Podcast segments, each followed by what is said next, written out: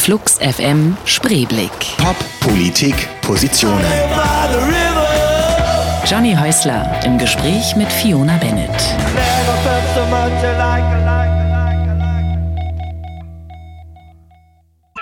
Vor einem Vierteljahrhundert hat sich die Hutmacherin in Berlin niedergelassen. Kurz vor der Jahrtausendwende hat sie ihr erstes Hutgeschäft eröffnet. Fiona Bennett kennt Berlin als zweigeteilte Hauptstadt der 80er, als Kreativspielplatz der Nachwendezeit und aktuell als sich ständig neu erfindende Künstlermetropole. Zu ihrem 25. Jubiläum als Modistin hat die gebürtige Britin ein Buch veröffentlicht, Vom Locken der Federn, erzählt halb als Bildband, halb als Roman von Bennets Leben und Schaffen. Herzlich willkommen bei Flux FM Spreeblick. Heute zu Gast Fiona Bennett. Mein Name ist Johnny Häusler. Fiona, herzlich willkommen bei Flux FM Spreeblick. Hallo Johnny. Ich habe Weißt du, was ich gemacht habe? Ich habe zum ersten Mal was mitgebracht in diese Sendung, was ihr da draußen an den Radioempfängern natürlich nicht ähm, sehen könnt. Aber ich habe meinen Lieblingshut mitgebracht. Oh, ich habe schon gesehen. Der ist sehr schick. Der ist, das ist ja eine, der ist ganz schlicht eigentlich natürlich, aber ich liebe den, weil das ist ein äh, Vivian Westwood, Westwood das habe ich. Und ich weiß nicht, wie man die nennt. Der ist leider auch schon so ein bisschen eingestaubt, weil ich ihn selten trage. Ähm, ich versuche den mal zu beschreiben. Der hat, für mich hat der so einen so so ein, ähm, Charles Dickens-Touch, so ein Oliver Twist Touch, der ist wahnsinnig groß. Der hat in, innen auch noch so eine Polsterung, weil er sonst nicht auf den Kopf passen würde. Und wirkt, äh, man, jeder, der den aufhat, wirkt darunter sehr klein. Das heißt, man hat eigentlich so ein bisschen, das hat so was, äh, ähm, ja, man wirkt so ein bisschen wie so eine Comicfigur, wenn man den trägt. Und der stammt aus einer Zeit, aus den 80ern nämlich, als ich Vivian Westwood sehr geschätzt habe und als ich ganz junger, naja, Punkrocker eigentlich war und aber so zum ersten Mal gemerkt habe, dass, dass dieser ganze Stil drumherum, speziell aus England, mich wahnsinnig interessiert. Ähm, war das, nicht, das war deine Zeit auch, an der, in der du eigentlich angefangen hast, oder? In der Zeit habe ich auch angefangen. Ähm, gut, ich, ich war so in Ende 80er, fing ich an. Okay. Und war natürlich auch immer beeinflusst von, von diesem englischen Stil. Mhm diesen, äh, das ist ja eigentlich ein Klassiker, den du da hast. Also man erkennt sofort, Vivian Westwood ist so ein bisschen Charles Dickens-artig mhm. und sie hat ja auch immer mit diesen Übertreibungen gearbeitet. Zu groß, zu klein und dadurch gibt es eine Proportionsverschiebung und eine Wirkung, die eigentlich sehr humorvoll ist, ähm, die man aber auch halten können muss ne, als Träger. Magst du, was sie macht, immer noch? Ich mag es, ich finde, Vivian Westwood ist schon mit einer der genialsten Designerinnen und ähm, auch einfach eine sehr intelligente Frau. Ich finde es äh, toll, wie radikal sie jetzt zum Beispiel behauptet, man ähm, soll einfach nichts mehr kaufen. Also, das habe ich gar nicht mitgekriegt, das sagt ja, sie? Ja, man soll nichts mehr kaufen, man soll die Sachen so lange tragen, bis sie auseinanderfallen und nicht dafür sorgen, dass diese Müllberge entstehen. Mhm. Ähm, und ich finde, das ist schon sehr mutig als Designerin, wenn man eigentlich ja, da, darauf angewiesen ist. Ähm, natürlich ist sie da sicher auch überm Berg, aber äh, ich finde, ich finde, das, das, das drückt einfach aus und spricht mir auch aus dem Herzen, dass es mehr um die Sache geht ähm, als um den Verkauf. Du hast ein ganz wunderschönes Buch jetzt gemacht und zwar ähm, vom Locken der Federn heißt es. Und das ist, äh, du hast es nicht alleine gemacht, sondern zusammen mit Eva Sichelschmidt. Ähm, ein paar Worte zu ihr vielleicht? Ja, Eva Sichelschmidt ist ähm, meine gute Freundin, die ähm, mit mir gemeinsam dieses Buch äh, geschrieben hat oder Eva hat geschrieben. Ich habe erzählt, Eva hat geschrieben. Wir haben diese, das ist, wir wandern ja durch die Zeiten Berlin in den 80ern, 90ern und jetzt das neue Glamour Berlin. Und ähm, wir haben das gemeinsam erlebt, aber es ist eben meine biografische, das sind biografische Geschichten aus meinem Leben. Und ähm, Eva hat ein unglaublich, also ein unglaubliches Talent. Ähm, ähm, sie hat einen Wortwitz und einen Sprachwitz. Der, dieses Buch ist einfach so, äh, dass man es anfängt und nicht mehr weglegt, weil das ähm, so flüssig und humorvoll geschrieben ist. Und wie muss man sich das vorstellen? Das heißt, ihr habt euch getroffen, habt äh, eine Flasche Wein aufgemacht, habt euch unterhalten. Habt ihr denn diese Zeit gemeinsam erlebt, die, die ganzen Jahre? Oder? Mm, wir haben die ähnlich, so wie du gerade sagtest, ähm, parallel erlebt. Mhm. Wir haben ähnliche Clubs aufgesucht, wir kannten ähnliche Menschen, ähm, sind uns aber nie wirklich begegnet, sind uns erst in den äh, 90ern in Mitte begegnet, mhm. weil sie auch einen Laden hat, der heißt Whiskey and Cigars.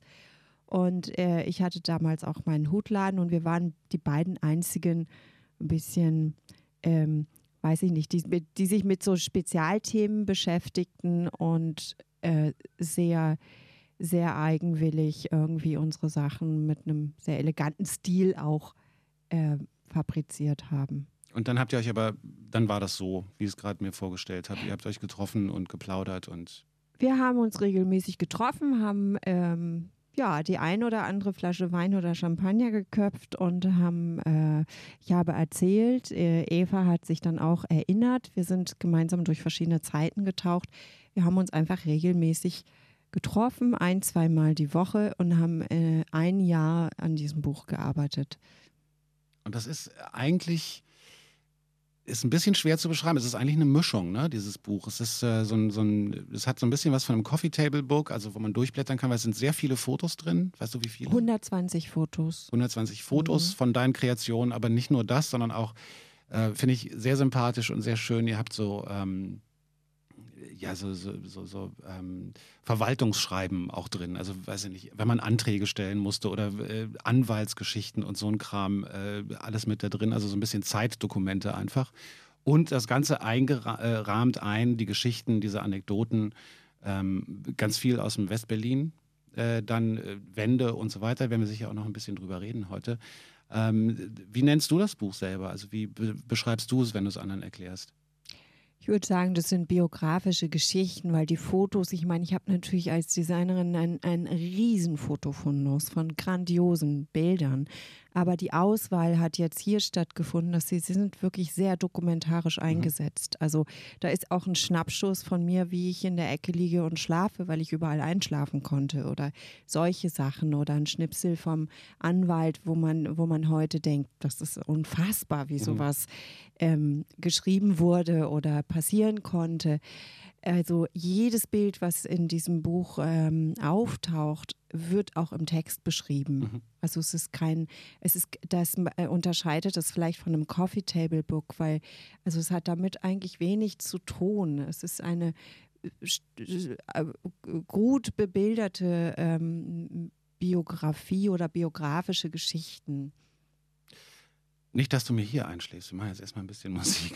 In diesem Fall von Rancid. Das war gar nicht böse gemeint mit dem Einschlafen. Ich dachte nur, das, kannst du wirklich überall schlafen? Ähm, ich kann gut schlafen, ich habe damit kein Problem. Aber damals, also es war wirklich vor 20 okay. Jahren, weißt du, war das so, dass äh, wenn es irgendwo geheizt war und gemütlich war, habe ich mich in die Ecke gerollt und habe da halt geschlafen, habe dann halt nicht mhm. zu Hause geschlafen, also mehr so okay. ein Stray Cat Ding. Okay, na es gibt ja Leute, die tatsächlich so eine Schlafkrankheit auch haben. Nein, das, hab das hast nicht. du nicht, gut.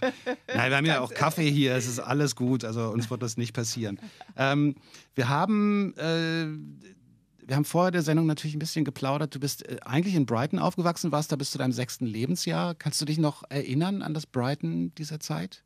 Oh, ich kann mich sehr gut erinnern, weil das war für mich ähm, als, als äh, stark wahrnehmendes Kind ähm, sehr, sehr prägend. Ähm, Brighton damals war meine einzige Filmkulisse. Das war dieses wunderschöne Seebad am Meer.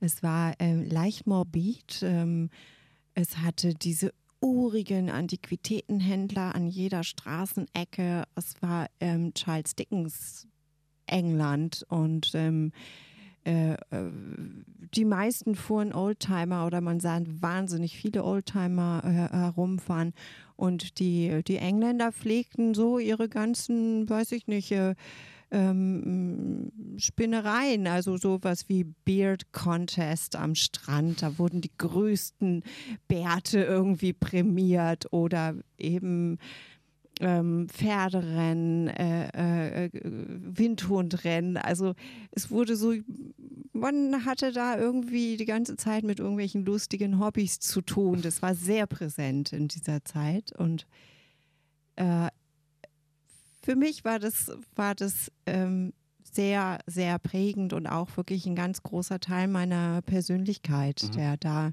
ähm, genährt wurde. Was hat dich denn dann nach, äh, nach Berlin verschlagen? Leider meine Eltern, Die haben was gemacht? die haben mich einfach mitgenommen. Nein, die, die wollten nach äh, Berlin, weil meine Mutter war Lehrerin und ähm, hatte in England nicht, nicht die erfüllende Arbeit gefunden und wollte deswegen als Berlinerin eben wieder in ihre Heimatstadt. Mein Vater, der Engländer ist, ähm, ist dann eben mitgekommen. Oh. Hat das dich in dieser Zeit in, oder in, in diesen Jahren dann nie wieder komplett zurückgezogen? Oder anders gefragt, was hat dich in Berlin gehalten, dann als erwachsene Frau? Ähm, mich hat äh, äh, natürlich Berlin immer fasziniert. Mich haben, ähm, ich glaube, am meisten halten äh, an in Berlin die Menschen. Ähm, die wirklich viele besondere Menschen hier getroffen und viele besondere Freunde hier. Ähm, man ist in einem wunderbaren Kreativumfeld, was es, glaube ich, in dieser Ansammlung in anderen Städten nicht so gibt. Ähm, ich glaube, das macht die Qualität dieser Stadt aus äh, der Traum nach Brighton zurückzugehen, der ist nie nie ähm, ausgeträumt worden. Also ich habe das sogar immer noch in mir und ähm, ähm, könnte mir sogar vorstellen, dort irgendwann wieder zu leben. Das kann also tatsächlich doch kommen. Das kann immer noch kommen, ja. Vor Wann warst du das letzte Mal da? Ich war das letzte Mal, ähm, ich glaube, vor zwei Jahren da, also eigentlich ein bisschen lang her. Äh, nun ist aber so, dass auch Freunde von mir ähm, immer mehr dort sind. Mhm. Ähm, mein Freund Flatz zum Beispiel, dessen Sohn lebt in Brighton. Und es gibt immer mehr Verbindungen wieder dahin. Und ähm, ich, äh, ich habe ja auch ein, ein Fotoprojekt mit Ulrike Schamoni, was wir jetzt wieder aufnehmen. Das sind auch ganz wunderbare Fotos im Buch, wo wir in Brighton Menschen auf der Straße ansprechen und denen einen Hut aufsetzen. Mhm. Und ähm, das sind so starke Fotos, auch durch diese, diese, diese Kraft, diese Energie, diese positive Energie dieser Menschen dort, ähm, dass diese Serie, die wir vor Jahren begonnen haben, jetzt weiter, weiter äh, geht. Ne? Und das stellt ihr dann aus. Das könnte irgendwann eine große Ausstellung werden oder auch ein Buch. Oder ein neues Buch, genau, Oder neues ich sagen. War das ein Traum von dir, ein Buch zu machen?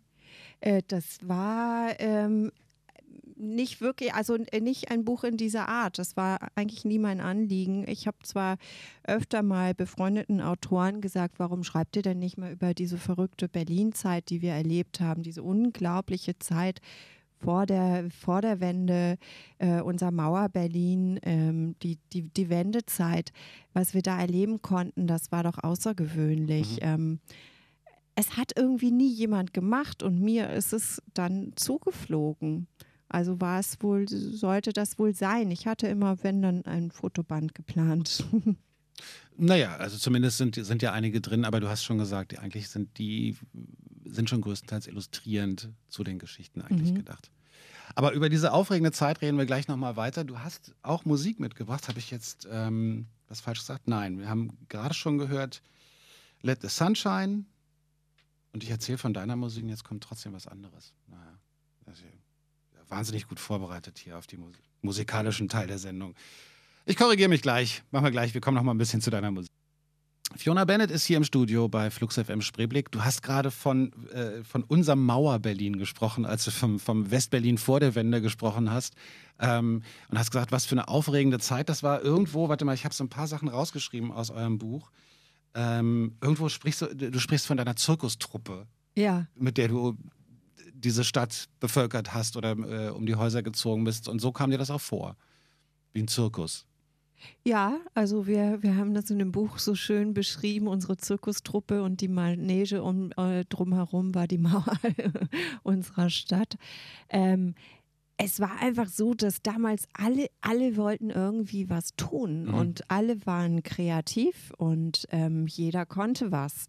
Und äh, so war das nur dankbar, wenn, wenn, wenn es jemanden gab, der immer sagte, so jetzt hier, wir machen jetzt das und das. Ähm, es gibt eine neue Idee, kommt. Und ähm, die Leute hatten eben Zeit, äh, wir hatten alle Zeit, viel Zeit, wir waren nicht faul, keine Sekunde. Wir waren alle immer in Aktion und es war mh, einfach, alle zusammenzutrommeln. Das ist auch ein, äh, auch ein Zitat, was ich aus dem Buch habe. Alle hatten etwas, das heute niemand mehr hat. Zeit. Mhm. Ähm, ist, da, ist das denn wirklich so? Ist nicht Berlin immer noch so ein kreativer Hort, wo äh, im Gegensatz zu anderen Städten, äh, dadurch, dass vielleicht nicht ganz so ein großer wirtschaftlicher Druck auf den Leuten lastet, weil Berlin immer noch im Verhältnis äh, relativ günstig ist, um hier zu leben. Haben wir wirklich weniger Zeit? Äh, also in meinem Umfeld ähm, ist es ganz klar so. Ich äh, weiß nicht sicher, man, man, man ist natürlich jetzt älter, man, Zeit hat auch was mit Jugend oder äh, mhm. mit einem noch nicht fertigen Dasein zu tun. Das ist klar, dass jüngere Leute mehr Zeit haben. Aber ähm, ich denke, dass Berlin sich da komplett angeglichen hat, auch anderen Städten. Man wirbt immer so gern mit diesem Kreativ-Berlin. Mhm. Ich habe aber nicht das Gefühl, dass die Jungen jetzt so viele Möglichkeiten haben wie wir. Also man muss ja doch sehr viel mehr erfüllen und auch leisten und auch Geld verdienen. Musstest du das nicht? Damals? Äh, ich meine, ich hatte eine Wohnung, das war eine Einzimmerwohnung mit Außentoilette für 70 D-Mark. Mm, ja, das stimmt. Also das waren einfach, ich meine, es ist nicht vergleichbar mhm. mit dem, was man heute an Kosten hat. Ich hatte wirklich wenig Kosten. Ich war auch sehr bedürfnislos. Das Einzige, was mhm. ich wollte, war kreativ sein und mit meinen Freunden Dinge auf die Beine stellen, die irgendwie eine Wirkung haben. Aber alles andere war auch nicht bedeutend. Ich muss dir trotzdem eine Frage stellen, die, dich, die du wahrscheinlich schon acht Milliarden Mal beantworten musstest. Aber wieso mhm. Hüte? Also wie ist es dazu gekommen? Ich hatte, ähm, ich bin ja so ein bisschen oder so halb in Ateliers aufgewachsen, hatte das Glück, dass mein Onkel, meine Tante und noch ein Onkel, Tom äh, Bennett, Tony Bennett und Susan McKinley hier eben äh, Ateliers hatten, die ich äh, äh regelmäßig aufgesucht habe. Und dann habe ich als junges Mädchen schon gewusst, okay, ich bin auch Künstlerin, ich will aber nicht flach arbeiten, ich will plastisch arbeiten. Das wurde von, von meiner Verwandtschaft auch äh, sehr, sehr ernst genommen und sehr unterstützt. Ähm, da bin ich denen auch heute noch dankbar. Und dann bin ich durch Umwege auf diesen Beruf gestoßen und habe ähm, gehört, dass es Modisten gibt. Mhm. Dieses äh, völlig verstaubte Handwerk, was ähm, eigentlich keinen Menschen mehr interessierte, mh, mm, schlummerte da in Kreuzberg in einem kleinen Atelier vor sich hin und ich habe dann beschlossen, das ist es. Ich werde diesem, diesem Handwerk wieder Leben einhauchen ich, ich, ich nutze das als Vehikel für alles andere, was, was mir ähm, im Kopf herumgeistert und habe eben diese Lehre begonnen. Und dann auch abgeschlossen? Ja. Und hast du, ähm, so, und dann hast du also deine eigenen Kreation. Wo war dein erster Laden in Berlin nochmal? Mein erster Laden war in Berlin Mitte, direkt am, ähm, in der großen Hamburger Straße, also Oranienburger. Und ähm, das hat aber, du hast schon, also du hast gesagt, du hast, hast dir gedacht, ich äh, möchte jetzt dieses Handwerk erlernen und das ist, ähm, so drücke ich mich aus, das nehme ich als Vehikel. Aber so ein Vehikel fährt ja nicht alleine los. Das heißt, du hast dann wahrscheinlich massig Unterstützung gehabt von Menschen, die sich mit deinen Kreationen auch gezeigt haben. Oder wie muss man sich das vorstellen? Also wie bekommt man diese, diese Hutkreation dann unter die Leute sozusagen? Also ich habe er, mein erstes Interesse lag darin, den, ähm, den, den Menschen zu zeigen, dass es einfach ein, ein, ein Accessoire ist, was äh, ein, einen großen Spaß macht und eine große Wirkung hat. Das heißt, ich habe ähm, angefangen, diese Sachen zu inszenieren. Mhm. Also ich habe kleine Inszenierungen. Ähm, ähm, auf die Bühne gebracht, die irgendwann immer, immer äh, größer wurden mit Musikern, mit, mit, mit Schauspielern, mit äh, Freunden, mit diesem Zirkustrupp, ähm, die dann irgendwann waren, waren wir so weit, dass äh, Menschen diese Sachen kaufen wollten. Und äh, diese Hüte wurden dann natürlich klar von vielen Darstellern auch getragen und so wurden sie in die Welt hinausgetragen. Und jetzt hören wir erstmal Louis Armstrong mit dem Savoy Blues. Und das hast du mitgebracht als Musik. Gab es so ein, so Schlüsselmoment, als du gesagt hast, wow, jetzt ist hier wirklich ein Durchbruch geschehen? Also du hast gerade erzählt, dass äh, diese, diese Hüte dann getragen wurden und plötzlich gab es Leute, die sowas haben wollten und zu dir gekommen sind. Gab es da irgendwann mal so einen Moment, wo du gedacht hast, wow, jetzt geht's aber ab, jetzt muss ich äh, plötzlich anfangen, Massen zu produzieren oder so? Oder gab es jemanden, der äh, deine ähm, Kreation getragen hat, wo du gemerkt hast, jetzt äh, geht da so ein Sog los, jetzt fragen plötzlich mehr Leute an, so ein Schlüsselerlebnis? Es gab immer wieder so Wellen. Ne? Also wenn, äh, natürlich, wenn Prominente einen, einen, Hut tragen, deswegen ist das ja auch sehr beliebt, ähm, äh, schubst das natürlich äh, das Ganze an. Ähm, als, als Brad Pitt meine Kappe trug, ähm, bekam ich natürlich Anfragen aus der ganzen Welt, weil ähm, alle wollten diese Kappe haben. Es war vielleicht ein, einer dieser Momente, ähm, immer wieder mal, aber nie in, in dieser Dimension, von der du mhm. jetzt sprichst, weil das alles immer noch in Handarbeit bei uns passiert. Und das, äh, genau da wäre jetzt meine Frage hingegangen. Das heißt, ihr seid nach wie vor ein kleiner Handwerksbetrieb. Hast du jemals mit dem Gedanken gespielt, das zu einer großen Kette auszubauen oder viele Läden zu eröffnen? Also ich habe schon Interesse, das auszubauen, auf jeden Fall. Ich möchte das aber in einem guten Sinne ausbauen. Mhm. Das heißt, bei, bei uns wächst alles langsam und stabil. Äh, ich habe ja eine Zweitlinie, die heißt KISS bei Fiona Bennett mit meiner Partnerin Emmy Urban zusammen und wir vertreiben weltweit. Mhm. Das heißt, das sind handgestrickte Mützen, die sehr beliebt sind und auch Hüte, die wir teilweise auch in Produktion geben. Also da passiert natürlich nicht mehr alles in unserem Atelier, das mhm. funktioniert nicht. Werden denn überhaupt genug Hüte getragen auf der Welt? Äh, es ist immer was für einen speziellen, speziellen Kreis, also die, die Couturehüte, die ich ähm, mache, aber die Mützen, natürlich jeder friert am Kopf. Also es gibt mhm. genug äh, Kopfbedeckungen, die einfach ähm, ja, die, die, die zweckmäßig sind. Und die werden natürlich getragen, klar. Und es ist auch nicht so, dass du dann über die Straße gehst und sagst, um Gottes Willen, wie könnt ihr alle diese Baseballkappen tragen oder so, sondern das ist einfach eine andere. Das ist ein anderes Thema. Eine ganz andere ne? Geschichte. Mhm. Äh, lass uns nochmal zum West-Berlin zurückkommen, der, naja, Mitte, Ende der 80er ungefähr. Als, ähm, was waren so die Clubs, in denen ihr unterwegs wart? Mitte, Ende der 80er, die Clubs. Na gut, der Dschungel war es natürlich äh, damals noch. Und dann später kam ähm, 90 Grad, was dann, glaube ich, so mein zweites Wohnzimmer wurde. Ähm, das Kumpelnest, äh, Kumpelnest 3000 war natürlich dann nach dem 90 Grad dann immer noch der Laden, wo man auftauchte. Und dann gab es natürlich viele Läden. Berlin war ja immer so ähm, so, so lebendig, so schnell in dieser Szene auch. Wir hatten bei uns im Haus das Boudoir, was natürlich auch sehr wichtig war. Das war dann ähm, kurz nach der Wende. Mm, das war eine große ein Galerieraum mit einem überdimensionalen Himmelbett in der Mitte, wo Ausstellungen stattfanden, aber auch ähm, permanent Events und Partys. Und da hatte ich ja mein Atelier direkt darüber.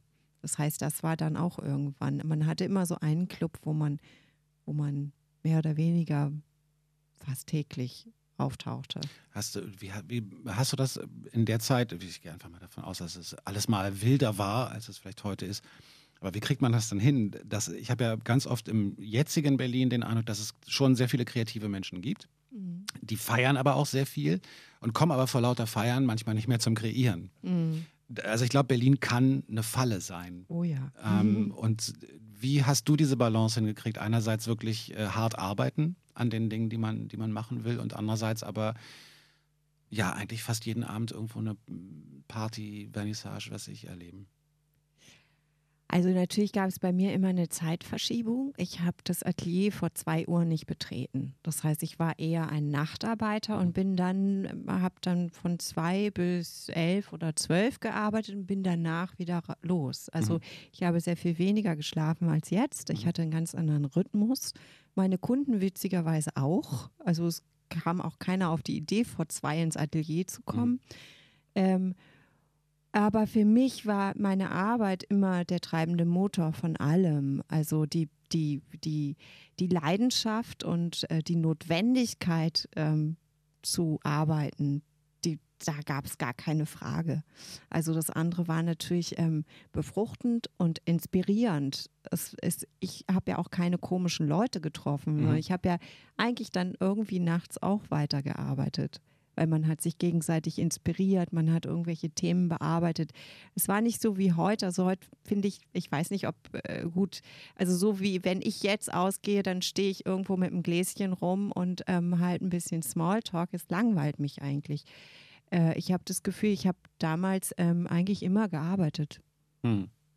Was haben denn eigentlich so die Leute, die du damals gekannt hast oder die so zu dieser Zirkustruppe gehörten und was haben die dann alle gemacht? Du hast ja wirklich ein klassisches Handwerk gelernt. Gab es das viel in deinem Umfeld, dass Leute gesagt haben, ich gehe auf einen klassischen handwerklichen Beruf und mache daraus was eigenes? Ähm, die Leute von damals waren eigentlich sehr bunt gemischt. Also viele haben studiert, ähm, ob äh, Medizin oder also auch teilweise ganz artfremde Sachen ähm, Medizin oder auch Design, ähm, Möbel. Also in meinem Umfeld hat eigentlich kaum jemand ein Handwerk gelernt. Mhm. Also da war ich schon ähm, fast eine Ausnahme. Bildet ihr aus eigentlich? Wir bilden aus, ja. Okay, und was, wer kommt da so zu euch und sagt, ich möchte gerne dieses Handwerk erlernen? Das ist wahnsinnig beliebt. Also ich habe äh, sowas wie einmal die Woche eine Bewerbung auf dem Tisch. Ähm, das ist so ein bisschen wie so ein neuer ähm, Traumberuf für junge Frauen. Mhm. Ähm, wo man auch sieht, okay, die entscheiden sich nicht wirklich, weil das ist, das lernt man nicht, wenn man jetzt reich werden will. Mhm. Oder Superstar oder irgendwas dieser Art. Also man ähm, lernt es, weil man weil man diese, diese Erfüllung des, dass man etwas mit den Händen kreiert, weil man diese sucht. Ich glaube, diese Erfüllung, darum geht's. Ähm, was war jetzt nochmal? Jetzt habe ich mich verheddert. Ne? Nö, ich, ich finde es äh, total spannend zu hören, weil man ja denkt, äh, also natürlich auch mal so ein bisschen die eigene Sicht. Ähm, dadurch, dass ich viel mich mit diesen ganzen digitalen Medien auseinandersetze, alle arbeiten irgendwie im Netz und machen Mhm. was mit Medien und kreieren da. Und ich äh, frage mich die ganze Zeit eigentlich schon in den letzten Jahren, was, was passiert mit dem Handwerk? Weil ich glaube, dass es eigentlich wichtig ist und wichtiger wird auch. So richtig spüren tue ich es aber noch nicht. Mhm. Wo ich aber immer denke, also auch der Tischler, der was Besonderes macht und so, ich, das geht alles nicht digital, sondern man muss äh, trotz 3D-Druckern und dem ganzen Quatsch, sondern ich glaube, dass das Handwerk nach wie vor ähm, bestehen bleiben wird und deswegen hat mich interessiert, ob du das, ob du den Eindruck hast, dass es einen Trend dahin gibt oder ob du sagst, also wenn du jetzt das einmal die Woche eine Bewerbung, das ist ja viel. Also der Trend geht absolut dahin. Also ich merke es so die letzten fünf Jahre. Ich glaube, das hat mit dieser, mit dieser digitalen Entwurzelung auch zu tun. Ich Mhm. sehe das ja auch so ein bisschen kritisch. Also ich habe nichts gegen Computer oder so, aber ähm, ich sehe, dass es einen ähm, so ein bisschen entfernt von, von, von den Wurzeln, die uns halten und dass das auch eine Gefahr ist. Und ähm, diese Erfüllung, etwas äh, nur mit deinen Händen zu schaffen, dieses Glücksgefühl, ja, du brauchst nur ein bisschen Wasser, ein Filz und ein heißes Bügeleisen und dann modellierst du etwas und ähm, ein paar Stunden später steht da was, was du entworfen und entwickelt hast. Das ist ein enormes Glücksgefühl und du kannst es noch, noch andere damit glücklich machen. Also das ist etwas, was, was glaube ich, gesucht wird von den jungen äh, Frauen, weil meine Bewerberinnen, die haben alle, ähm, teilweise haben die fertige Studien äh, schon abgeschlossen oder es sind auf jeden Fall Abiturienten. Also früher hat man, ist man ins Handwerk gegangen, wenn man ähm, wenn man keine andere Wahl hatte. Ne? Da war es ja oft so, dann man, man hatte keinen Schulabschluss oder man hatte gerade einen Hauptschulabschluss und dann blieb halt noch das Handwerk. Inzwischen hat es einen ganz anderen Stellenwert. Es hat was mit Luxus zu tun. Auch, ähm, auch die Leute, die Handwerk kaufen, die wissen um Qualität, die wollen etwas Beständiges. Äh, es liegt ja auch in, in dieser Welle gerade mit der Nachhaltigkeit und so weiter, dass Dinge, ähm, es ist mir jetzt auch erst bewusst geworden, dass wir Dinge fertigen, die eben nicht kaputt gehen. Mhm. Also unwirtschaftlich natürlich auch. Ne? Fiona Bennett zu Gast bei Flux FM Spreeblick. Wir reden weiter noch mal ein bisschen übers, übers Westberlin. Nee, wir reden mal über die Wende, beziehungsweise Du hast es ja schon ein paar Mal angedeutet, dass das was für eine wichtige Zeit das war. Dann kam die Wende, dann wieder eine wichtige Zeit. Wo siehst du die größten Unterschiede für dich ähm, vom alten Westberlin zu diesem neuen Berlin, in dem wir leben? Also das alte Westberlin war ja ein, ein irgendwie äh, geschützter ähm, Spielplatz. So habe ich das eigentlich im Nachhinein empfunden. Wir konnten alles ausleben, wir waren geschützt, das hat die Welt äh, äh, hinter dieser Mauer kein bisschen interessiert, was da passiert. Also es schwappte nichts nach außen. Mhm. Ähm, wir waren äh, äh natürlich vom, vom äh, jeglichen kommerziellen Druck äh, frei. Ich weiß noch, dass kommerziell, das war ein Schimpfwort, Absolut. das war total fui. Ähm, man, man versuchte natürlich so originell wie möglich zu sein. Ich bin dankbar über diese Zeit, sehr dankbar, weil man da natürlich auch sein, seine Arbeit sehr festigen konnte. Und äh, was dann passierte mit der Wende, gab es natürlich, gut, wir sind, wir sind direkt nach Mitte gezogen. Wir waren ja eine der ersten ähm, dann am Rosenthaler Platz, hatten eine alte Seifenfabrik mit, äh, ich glaube, 15, 20 Künstlern bezogen und haben da so unsere eigene ähm, neue kleine Welt aufgebaut in einem sehr, also es, es war ein Umfeld damals, es war, es war auch wieder ganz neu alles möglich. Ich wollte gerade sagen, es war schon wie, auch so ein Aufbruch, oder? Es war Aufbruch, es war äh, ich weiß auch, es gab so komische Sachen wie, es waren alle Telefonhäuschen, waren die Telefone rausgerissen, aber ein Freund von mir fuhr immer mit dem Traktor durch Mitte mit einem Bakalit-Telefon und zwackte sich da an und telefonierte in die ganze Welt, weil die mhm. Leitungen waren frei. Also so verrückte Sachen, also schon ein bisschen also eigentlich schon Anarchie, also so eine gewisse ja. Anarchie konnten wir da leben. Es war eine unglaubliche Freiheit. Dann kam aber auch schon ziemlich schnell der Druck, okay, es, äh, die Mieten werden teurer, wir müssen ähm, andere Dinge erfüllen, um zu bestehen. Also es kam der Geschäftssinn auch ähm, mit ins Leben und äh, viele meiner Freunde damals sind da auch durchgefallen.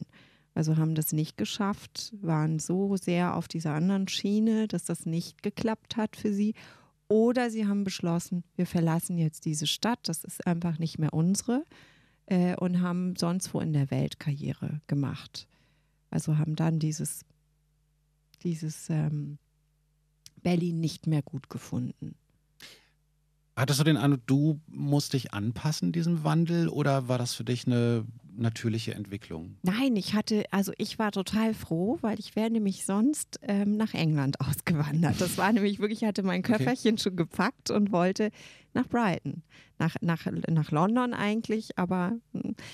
und ähm, dann fiel die Mauer und dann habe ich gesagt, nee, jetzt muss ich hier bleiben, mhm. weil das ist ja wieder etwas ähm, sehr Aufregendes und da kann ich wieder mitgestalten. Also ich, ich bin ein Mensch, ich brauche auch ständige Veränderungen. Also mich, mir, mir, tut das sehr gut und das waren ja große, große Veränderungen.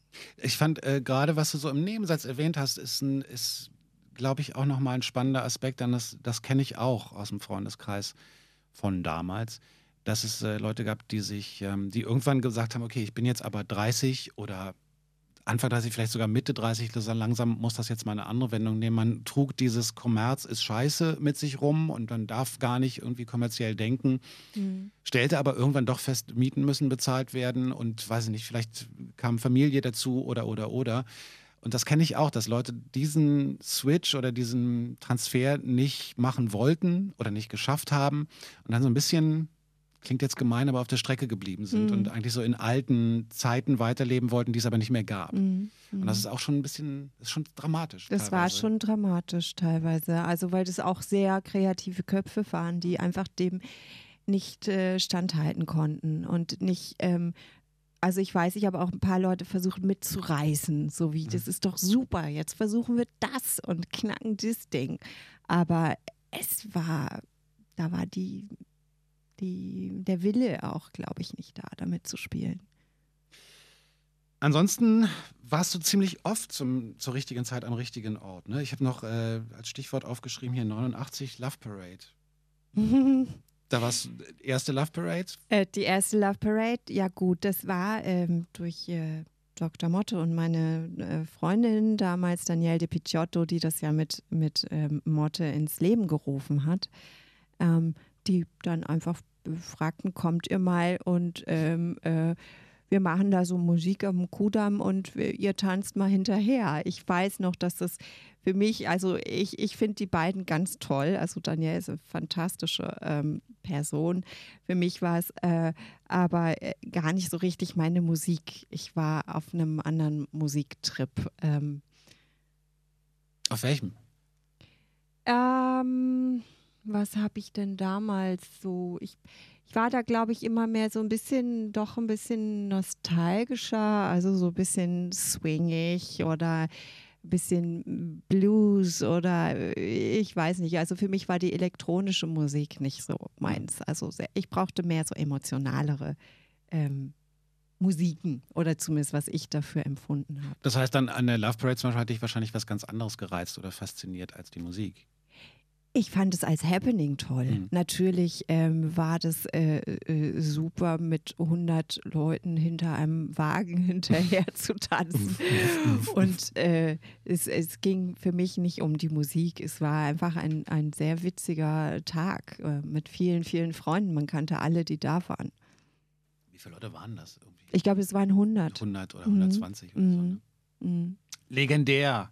Ach, kommt das in deinem Buch vor? Weiß ich gar nicht. Ich bin es taucht kurz auf. Also ich meine, hätte man, würde man alles äh, weiter noch ähm, in, in, ins Detail gehen, müssten wir noch ein Buch schreiben. Das könnt ihr doch gerne machen. Das macht ja nichts. Aber wir gehen gleich nochmal auf ein, zwei Anekdoten aus dem Buch ein, damit man auch ein bisschen den Eindruck hat, was einen da erwartet. Ähm, weil es sich wirklich, du hast äh, das, wenn man als Autorin das selber sagt, äh, ist es natürlich klingt es immer so ein bisschen nach PR, aber es stimmt. Man fängt an zu lesen und will einfach weiterlesen, weil es erzählt ist. Und es macht wirklich sehr viel Spaß. Aber erstmal Musik, nämlich ähm, auch die du ausgesucht hast. Goran Bregovic, Gypsy Reggae, kommt von dir. Mhm, genau. Hören wir.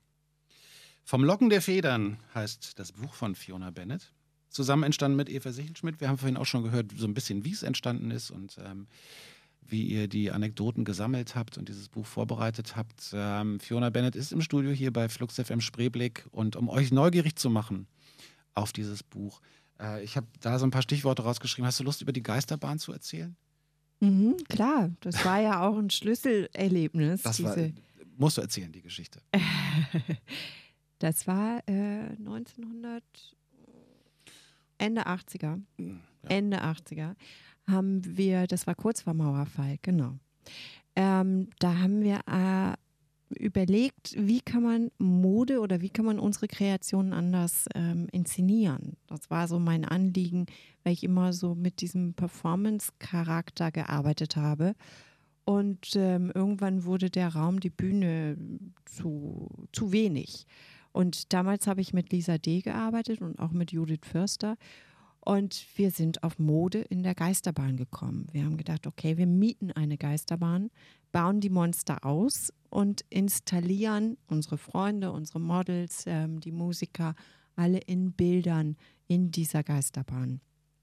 Äh, in dem Buch ist beschrieben, wie wir die gemietet haben, was wirklich eine sehr, sehr komische äh, Geschichte ist, wie wir diesen Herrn in Wedding aufsuchen, den Geisterbahnbesitzer, und ihn versuchen zu überzeugen, äh, diese Geisterbahn, äh, uns diese Geisterbahn zu vermieten. Wir mussten da erstmal ähm, viele Kümmerlinge frühmorgens äh, trinken und ich war so blau wie noch nie in meinem Leben, hatte aber dann die Geisterbahn, den Handschlag auf die Geisterbahn. das war wahrscheinlich wahnsinnig schwierig, den zu überzeugen, ne? zu sagen, wir wollen die Geisterbahn, aber wir wollen damit was anderes machen. Der muss doch gedacht haben, was wollen die denn? Ja, der hat gedacht, wir haben einen Totalknall. Mhm. Und ähm, darum. Die einzige Chance, den zu überzeugen, dass wir richtig sind, war mittrinken. Und äh, alles andere hätte nicht, nicht gewirkt. Und ähm, als wir dann diese Geisterbahn eben in, installiert hatten und wir hatten diesen ersten äh, äh Eröffnungsabend, war es so voll, dass die Menschen ich glaube, über eine Stunde in der Schlange gestanden haben, um einmal drei Minuten zu fahren. Das wurde unser Erfolgsprojekt. Also wir haben diese Geisterbahn noch mehrfach äh, aufgeführt, hatten zum Schluss die größte Geisterbahn Deutschlands, dreistöckig in Hamburg. und ähm, hatten, glaube ich, insgesamt an die 10.000 Zuschauer bei dieser Aktion. Wahnsinn. Und es war das erste Mal, dass ich tatsächlich einen kleinen Höhenflug hatte. Der sich wie äh, geäußert hat? Ich habe gedacht, jetzt geht das immer so weiter. Es wird immer größer und größer und größer und immer lustiger. Ähm, da gab es eine harte Landung, natürlich, wie immer, aber das war äh, mein, mein einziges Mal, dass ich äh, irgendwie das Gefühl hatte, so jetzt hebe ich mal ab kurz. Bist du froh darüber, dass es dann doch die harte Landung gab, um wieder auf den Boden der Tatsachen zurückzukommen? Oder? Natürlich, klar, aber ich war ja sehr jung, ne? Ich Mhm. war Anfang 20 und plötzlich diesen riesen Erfolg. Wir wurden als Berliner, was damals selten war, wurden wir von Talkshow zu Talkshow ge ge geflogen und ähm, waren plötzlich, jede Clubtür öffnete sich von alleine. Also es war, war schon eine enorme Erfahrung. Dieses Ringen um Aufmerksamkeit, was, also das ist ja auch ein Spiel, was du teilweise mitspielen musst. Ne? Also du brauchst ja Aufmerksamkeit auch für deine Arbeit und deine Kreation. Also Fernsehen ist wahrscheinlich auch ein wichtiges Medium immer noch. Ich weiß gar nicht, ähm, das Netz wahrscheinlich auf eine Art auch. Aber hast du den Eindruck, dass dieses ähm, Ringen um Aufmerksamkeit härter geworden ist? Äh, muss man noch abgefahrene Ideen heutzutage haben, um Aufmerksamkeit zu bekommen? War das damals leichter mit so Ideen wie der Geisterbahn? Also ich habe nie nach Aufmerksamkeit gerungen, ehrlich gesagt. Ich habe einfach immer nur Ideen gehabt und habe sie umgesetzt. Also Okay. für mich ist es ähm, äh, nie so gewesen, dass ich um irgendwas gebuhlt habe. Das Okay. liegt mir ganz, ganz fern. Ich bin äh, einfach ein Macher. Also es geht eigentlich immer um das Konzept, um die Idee. Und was dann kommt, mal kommt mehr zurück und mal weniger. Aber trotzdem ist auch Dinge, die vielleicht nicht so viel Aufmerksamkeit bekommen haben, schlummern weiter als ein gutes Projekt in meinem Herzen. Gab es denn da mal irgendwas, wo du gesagt hast, ach Mann, das war so eine tolle Idee, aber hat irgendwie nicht funktioniert? Ja, da gab es natürlich so Sachen. Da ist, in dem Buch taucht auch eine Geschichte auf, aber es gab natürlich sehr, sehr viel mehr Sachen. Ich habe äh, noch Konzepte bei mir liegen, wo ich denke, okay, es hat äh, irgendwie nie funktioniert, aber es könnte heute noch funktionieren. Und dann kribbelt es schon wieder in meinen Händen. Ich denke, es gibt zeitlose Projekte, die, ja, Das heißt, wir können noch mal irgendwas erwarten, was in Richtung dieser Ideen geht. Also du hast da noch viel in der Schublade, was du umsetzen möchtest. Ich glaube, in, in dem Bereich ist gar nicht weitergespielt worden. Also wie inszeniere ich Mode? Ähm, wie, also jetzt wirklich eins zu eins, jetzt ohne ähm, Film oder so. Ne? Mhm. Wie inszeniere ich Mode auf eine besondere Art und Weise? Wie bringe ich den Betrachter in eine neue Situation? Natürlich geht das ein bisschen in, mehr in diesen Performance-Bereich, ähm, aber da gibt es noch viele Möglichkeiten. Wir sind gerade etwas abgelenkt, weil wir Beobachter haben durch eine Scheibe. Kinder gucken uns beim Radiomachen zu. Hallo Kinder. Was hier los ist. Das ist ein Songtitel, den kann ich nicht aussprechen. No abra nadi en el mundo. So in etwa wahrscheinlich. Ach so, das ist ähm, Concha Buica. Concha Buica, sehr schön. Sag mal, aber also Hutmacherin. Eigentlich denkt man sofort, okay, das ist die Modeszene, das ist die Modebranche.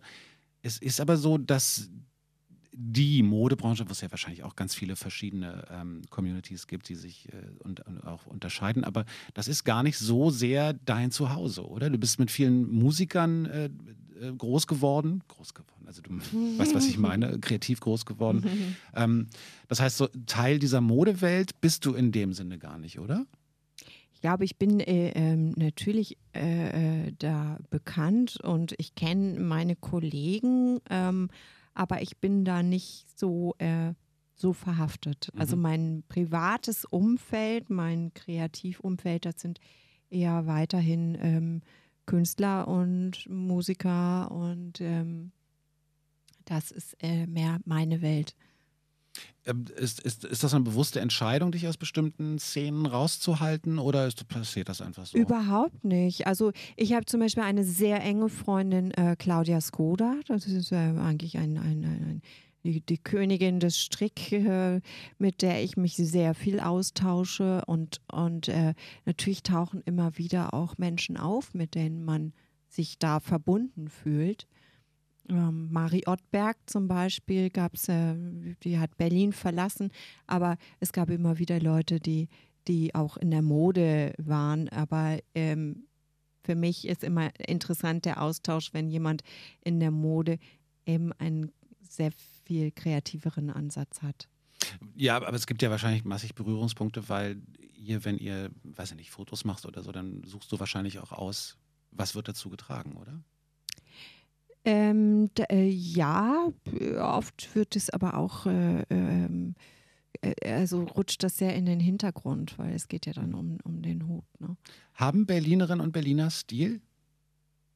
Äh, die haben auf jeden Fall einen eigenen Stil, das denke ich schon. Also das ist sehr lässig, sehr äh, unkonventionell. Momentan kann ich das gar nicht so ganz einordnen, weil mir fehlt ein bisschen die, der, der, der Spieltrieb, den ich in Berlin so mochte, dieses mhm. kreative Kleiden, also das Kleiden auch etwas mit einem Ausdruck zu tun hat. Das fällt gerade ein bisschen unter den Tisch, weil natürlich große Marken das auch ein bisschen platt machen und ein bisschen bestimmen. Es ist ja auch eine Unsicherheit. Darum gibt es ja jetzt auch so viele Ratgeberbücher. Wie ziehe ich mich richtig an? Ach, echt? Und so weiter. Ja, die sprießen gerade wie nichts aus dem Boden. Also, dass da eine gewisse, ähm, ein gewisses Selbstbewusstsein, glaube ich, flöten gegangen ist und dass man dann lieber auf Jeans und T-Shirt äh, zurückgeht, weil das ist äh, einfach mal eine sichere Nummer. Klassisch, ja. Sieht ja auch gut aus, aber ähm, es, es gibt eine andere Art, sich zu kleiden, die ich spannender finde. Ich bin ja ganz beeindruckt, weil ich merke an vielen Punkten, dass ich jetzt wirklich zu einer völlig anderen Generation gehöre, wenn man die junge Generation sieht und eigentlich denkt, man, das fand ich eigentlich in den 80ern schon hässlich. So geht es mir so ein bisschen so. Aber ich hatte immer den Eindruck, das ist alles sehr bewusst. Also gerade diese so grelle Farben. Plötzlich sind wieder Dreiecke auf T-Shirts, die ich schon zu so New Wave-Zeiten furchtbar fand. Also diese, fand ich auch immer furchtbar. Boah, bin ich schräg, ich habe ein Dreieck auf dem T-Shirt. Aber also auch diese großformatigen Drucke auf T-Shirts und so. Wir haben, war das nicht auch äh, Vivian Westwood, die damals diese Slogans gemacht hat auf T-Shirts? Mhm. Was dann Frankie Goes to Hollywood aufgegriffen glaub, haben ja. und so. Ja, ja. Also ähm, das ist so eher diese T-Shirt-Kultur, aus der ich komme und plötzlich sind das Riesendrucke und ganz wild und bunt und so. Alles nicht so richtig meins, soll es ja auch gar nicht sein. Man muss sich ja abgrenzen als junger Mensch. Aber ähm, deswegen hat mich deine Sicht interessiert, ob du den Eindruck hast, dass das, ist das ein Zeichen von Stil oder ist es im Moment eher stillos und sehr wild gemischt und wahllos? Also ich weiß nicht, ich, ich glaube, also ich weiß nur, dass in der Mode steht Berlin leider für Streetwear. Hm. Ähm, wenn man jetzt international ähm, auf Berlin blickt, hat es dort seinen Platz gefunden, was hm. ich natürlich eher traurig finde, weil ich hätte natürlich lieber, dass es für äh, überbordende Fantasie steht und ähm, für, für, für neue Türen aufstoßen, aber dafür steht es eben nicht. Es hat dort in diesem Bereich seinen Platz gefunden und ich meine auch, dass ich das hauptsächlich auch auf den Straßen oder so im Alltag auch sehe. Ist das eine Geldfrage auch? Äh, sicher hat es äh, auch damit zu tun. Natürlich muss man sich, wenn man sich anders kleiden möchte, mehr darum kümmern. Das heißt, das Interesse muss auch da sein, dass man, dass es für einen wichtig ist. Ähm, für mich gehört Mode oder Kleidung mit so einem, zu einer gewissen Kultur, zu einer Lebenskultur. Ähm, das ist sicher in, in unserer praktischen Zeit fällt es bei vielen natürlich unter den Tisch, was ich auch verstehe. Es gibt ja auch viele andere Dinge, die wichtig sind, aber trotzdem hat es, es ist etwas Sinnliches, was man nicht vergessen darf in seinem Leben. Was bedeutet denn Stil für dich überhaupt, wenn wir jetzt mal vom, vom Kleidungsstil weggehen? Sondern was gehört da noch dazu? Also Stil hat was mit einer gewissen Sicherheit zu tun. Darum meinte ich auch vorhin, dass es eine gewisse Unsicherheit gibt. Ähm, Stil hat etwas mit einem, ich finde das gut und darum trage ich das und darum ist es richtig. Damit hat es was zu tun. Und ähm, da weiß ich nicht, warum, warum ist das, also ich meine, gut, in meinem Freundeskreis sind sehr viele Menschen, die, die das haben. Die haben ihren Stil gefunden. Stil hat gar nichts mit Mode und auch nichts mit Geld zu tun. Sondern es ist eigentlich immer nur die Person, die in den Sachen steckt, die macht das lebendig, die macht es zu dem, was es ist. Ich mag Form, gute Umgangsform, formvollendetes Benehmen, schöne Hutformen, hübsche Silhouetten, klare Konturen. Und vor allem mag ich den Willen zur äußeren Form und zur inneren Gefasstheit. Jetzt haben wir die Stilfrage nochmal zusammengefasst, oder? Originalzitat aus deinem Buch, aus eurem Buch. Ähm, vom Locken der Federn heißt das.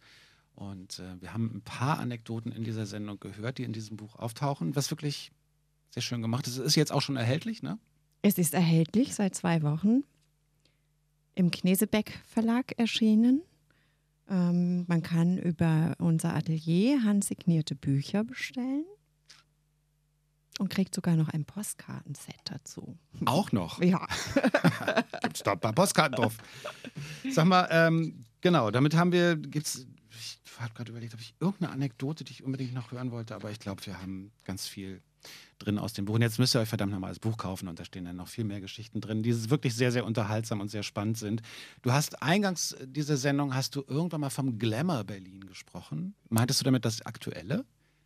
Das äh, neue Berlin, ja. Ich meine, das haben wir ja gerade ähm, in Mitte ganz stark miterlebt. Also von diesem Anarcho-Berlin, mhm. ähm, von diesem wilden Ost und West kommt zusammen und was passiert ähm, zu diesem neuen ähm, Glamour Berlin. Also es gibt äh, einfach dermaßen luxuriöse Restaurants, es gibt äh, unglaublich schöne Wohnungen und Rooftop-Pools und es gibt einfach ein, ein, ein Luxus ist eingezogen in unsere Stadt, der vorher einfach nicht existierte. Und der ihr natürlich an einigen Stellen auch massiv Probleme bereitet. Ja, alles zusammen. Mhm. Aber es verändert sich und ich glaube, das ist, worauf wir uns einigen können, dass diese Stadt sich äh, seit vielen Jahrzehnten dauernd verändert. Und ähm, das ist schön. Und ich hoffe, dass du dieser Stadt treu bleibst, auch wenn ich den Drang, mal irgendwann wieder nach Brighton zu gehen, absolut nachvollziehen kann. Sehen wir uns verstehen. da wieder. ich möchte auch mal wieder nach Brighton. Tolle Stadt. ähm, vielen, vielen Dank, dass du hier warst. Vielen Dank für die Zeilen aus dem Buch und ähm, viel Erfolg damit. Vielen Dank für das Gespräch. Danke. War schön bei dir. Danke.